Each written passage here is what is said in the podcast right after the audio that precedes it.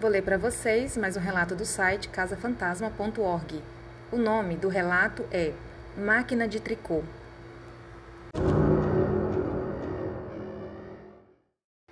O relato foi enviado pela Eduarda de Curitiba, Paraná. Quando eu tinha uns oito anos de idade, morava numa casa alugada juntamente com meus pais e meu irmão. Neste dia, estávamos na sala. Meu irmão já estava dormindo. Na época, meu irmão tinha dois anos de idade. Estava passando a novela O Clone.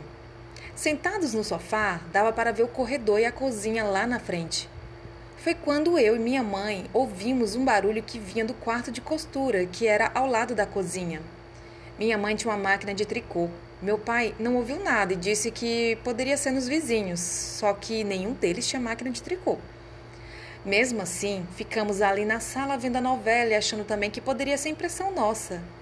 Só que de repente ouvimos novamente e dessa vez meu pai ouviu também. Daí sim, ele foi ver o que era. Afinal, a máquina não podia trabalhar sozinha, né? Quando ele chegou no quarto e viu, estava escuro e quando ele acendeu a luz, viu que os pentes que são usados para fazer a máquina trabalhar estavam no chão. Só que tem duas coisas.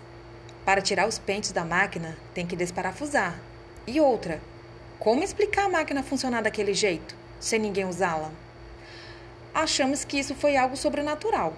Daí em diante, sempre fiquei com muito medo daquela casa.